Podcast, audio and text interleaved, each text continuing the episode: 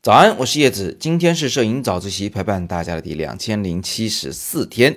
前两天我们不是从广州开车回了湖南吗？在一路上啊，就看着那个美景，忍不住要拍，因为太漂亮了。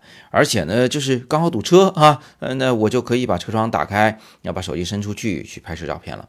哎，同学们，这些照片拍下来啊，其实是有个前提条件的，是你要特别了解你的器材。为什么这么说呢？你听我说啊，首先第一件事，我们要确定用什么相机、什么镜头拍。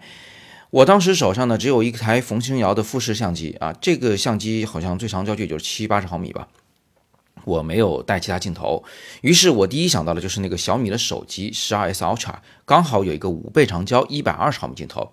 为什么一定要用长焦拍呢？很简单，就是因为这一片风景啊，它是很长条的那个山脉，那我如果想用广角、中焦来拍的话，呃，山脉倒是能拍的多一点、长一点，但是它就有个问题。就下边那个车流啊会被拍进来啊，这就就扫了兴了嘛，对吧？就不是那个自然风光了。但是如果我仰着一点拍照，就不拍到那个车流，这样构图的话呢，就会有太多天空。这样的话，那个天空白白的也很无聊。所以呢，我就决定要用长焦去拍局部，于是就用小米十二 S Ultra 来拍啊。这是第一个决定用手机拍。那么第二件事情就是。我用手机拍就要注意一下手机那个画质，它是远远不如相机的。怎么解决呢？第一个解决办法就是赶紧把车窗摇下来，天窗打开来，然后把手伸出去去拍摄照片。当然，前提是当时已经堵到几乎就不动了啊！大家车上拍照还是要注意安全，而且我是在副驾位置拍的。好，那为什么要摇下车窗呢？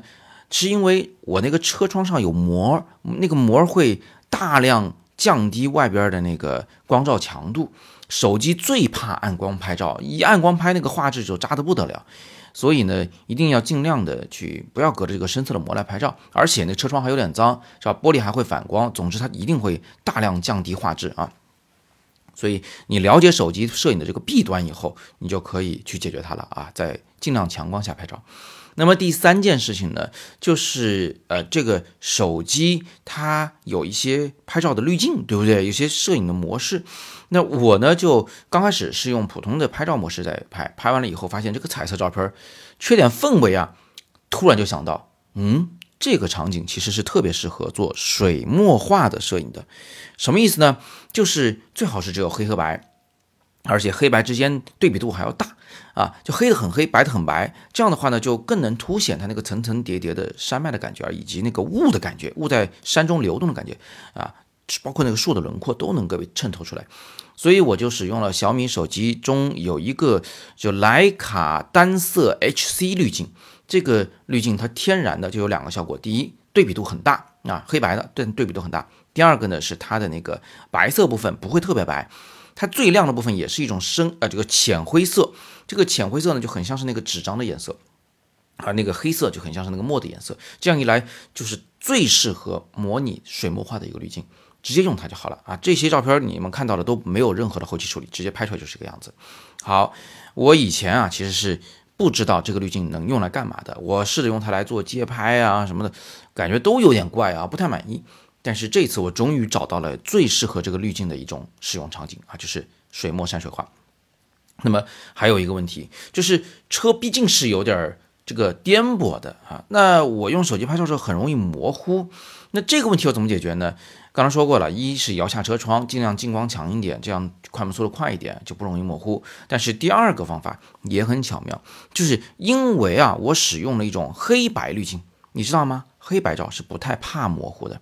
为什么这么讲呢？因为彩色照片是如实记录肉眼看到的世界，所以你这个照片彩色照只要稍微有点模糊，就觉得它是一个错误，是个呃完全不能拿出来的照片。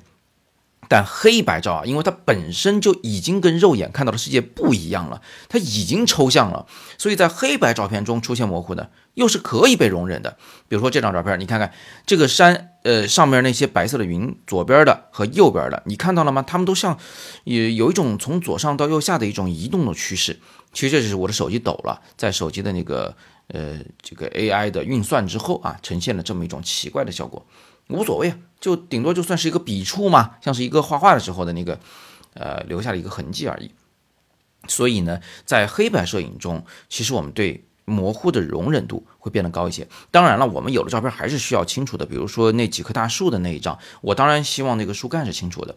所以最后的解决方案就是我在不停的拍摄啊，一共拍了四百三十三张，然后这个因为连拍的速度非常快啊，拍完以后呢，我就可以挑选一些这个清晰的，挑选一些模糊但是恰好还好看的照片啊，这个想要什么样的都有。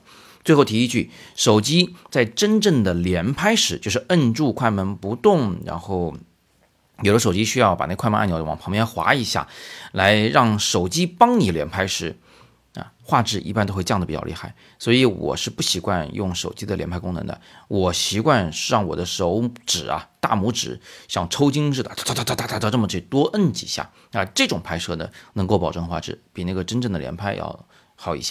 所以，通过今天的早自习，大家应该能体验到了，就是了解器材是非常重要的。我使用的只是一台手机而已，但是呢，你了解它的这个缺点，了解它的长处，呃，了解它的一些画面效果，那么在恰当的时候，你就能想起它，拿起它，用一些方法去规避它的短板，发扬它的长处，最后照片就还是会是好看的。这就是我们常说的，说重要的不是那颗镜头，重要的是镜头后边那只头。哎，就是这么个意思。好，今天我们又分享了一些手机摄影照片啊。同学们，如果对手机摄影感兴趣，如果你也像我一样拿起手机的次数比拿起相机还多，那么你就可以今天中午十一点或者是下午一点啊，再来我的抖音直播间跟我一起学手机摄影。我的抖音直播啊，主要教手机拍人像。你可以在抖音搜我的账号名，就叫做叶子玩摄影。我那个子字是木字旁那个子树的字。叶子玩摄影，欢迎你的关注。明天中午十一点和下午一点，抖音直播间见。